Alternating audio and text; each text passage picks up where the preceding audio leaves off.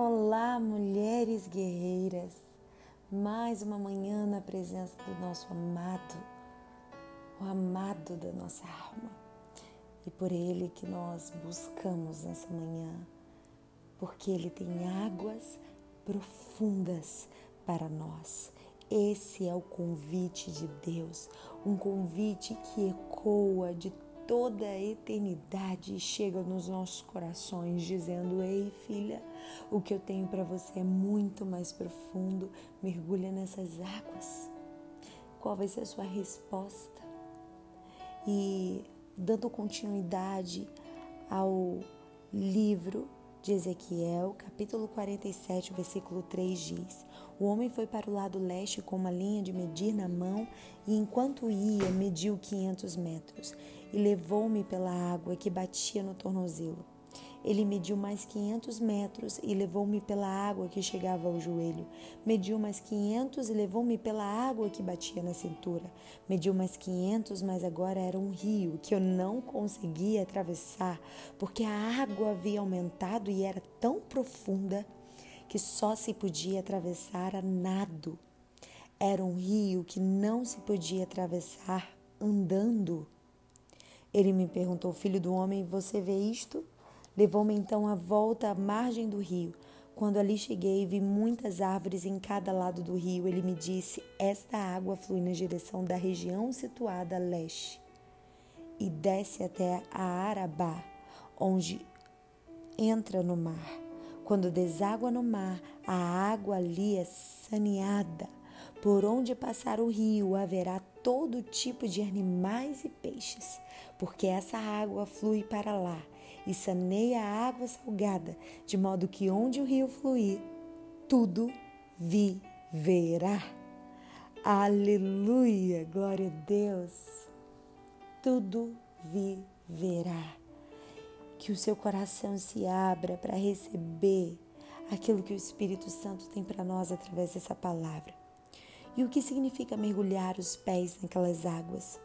Significa dar início à nossa caminhada com Deus. Quando você decide viver na profundidade, mergulhe os pés, já não vamos mais para onde queremos, já não fazemos o que pretendíamos e a direção não é mais nossa. Porque quem anda com Deus não decide para onde vai, não decide quanto tempo fica, apenas acompanhe a direção que ele vai estabelecendo. Porque Deus manteve Israel 40 anos no deserto. Porque Israel precisava aprender o que significa andar com Deus. A Bíblia diz que a nuvem da glória de Deus descia sobre a tenda.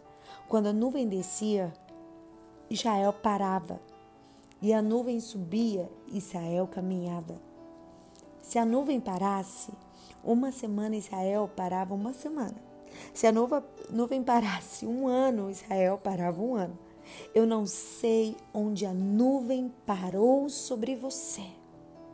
Só sei te dizer que você só pode sair do lugar quando a nuvem sinalizar que é hora de sair do lugar.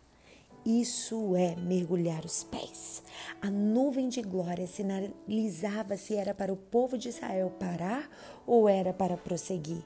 Existem lugares que a nuvem parou na sua vida para te ensinar a se mover por ele e não por você. Quando a nuvem levantar, é hora de prosseguir. Quando a nuvem descer, é hora de parar. Aleluia!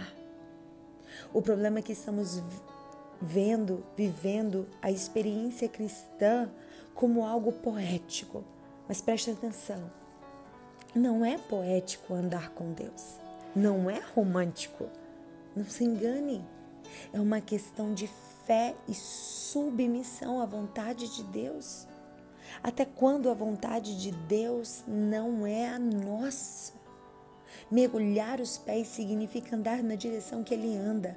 Podemos usar umas referências bíblicas. Gênesis 5, 24. Enoque andou com Deus até que para si Deus o tomou. A verdade é que a experiência de Enoque me revela, me revela que ele começou a andar tão intimamente com Deus que Deus virou para ele e disse: Vamos fazer um negócio? Vem morar aqui em casa, vem morar comigo. Eu disse que Jesus vai voltar quando a igreja estiver tão íntima dele que ela não deseje mais permanecer na terra. Ah, Jesus vai voltar quando a igreja estiver tão íntima dele que ele não vai que nós não vamos desejar mais permanecer na terra. Aleluia. Moisés, em Êxodo 33, 11, o Senhor falava com Moisés face a face, como qualquer homem que fala com seu amigo. No dia que Arão e Miriam chegaram em casa, Arão, sumo sacerdote, Miriam profetiza. E eles começaram a questionar quem é Moisés, o irmão mais novo que foi criado fora de casa. Eles estavam chateados com Moisés. Ele tomou uma decisão que eles não gostaram, seus irmãos Miriam e Arão não gostaram. E os irmãos disseram quem ele pensa que é. Eu sou profetisa. O outro disse: Eu sou sumo sacerdote. Mas o amigo ouviu a conversa. Ei, Deus está com, ouvindo conversas das quais você não tem conhecimento.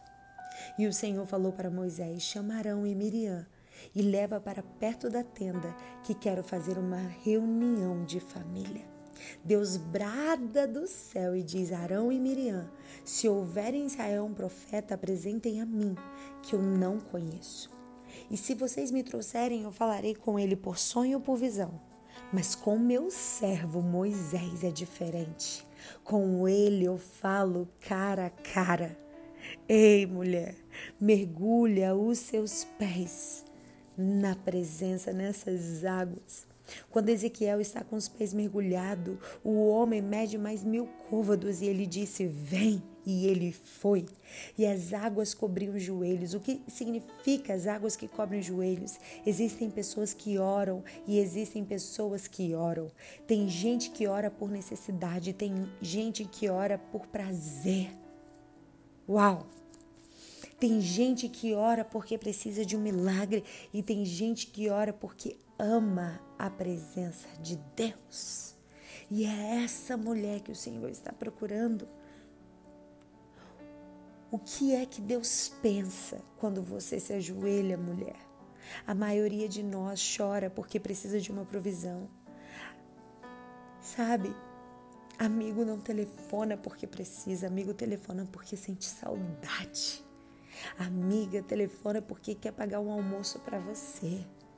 Ajoelha porque sente saudade. Ajoelha porque ama a presença de Deus. Ajoelha e experimenta não pedir nada.